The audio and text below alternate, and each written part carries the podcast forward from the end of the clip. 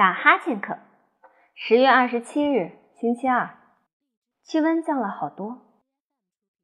上课时，我打了一个长长长长的哈欠，而且声音很大。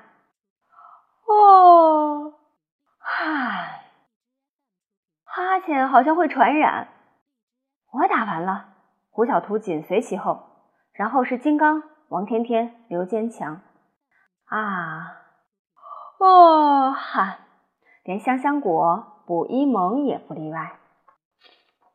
最可怕的是，田老师也忍不住打起哈欠来。虽然他尽力捂住嘴巴，可哈欠还是钻出来了。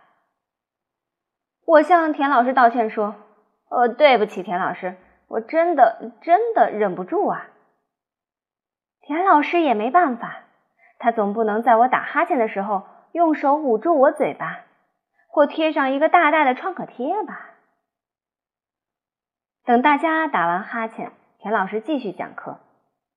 可是田老师刚讲了两句话，我又打了一个长长的哈欠。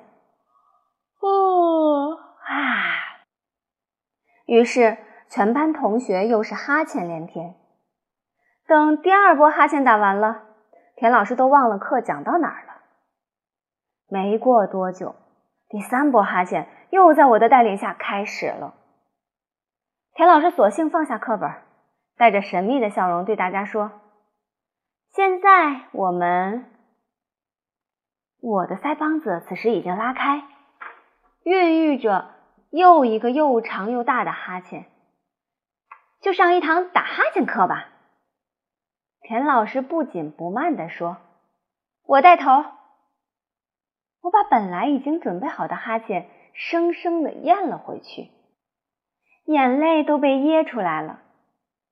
打哈欠课，接下来大家在田老师的带领下开始使劲的张大嘴巴，哦，好啊，哦，哈，啊，哈，声音一个比一个响亮，很快。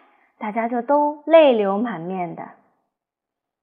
过了十分钟左右，没有人再想要打哈欠了，因为打哈欠需要张大嘴巴，真的是很累人，很累人呐。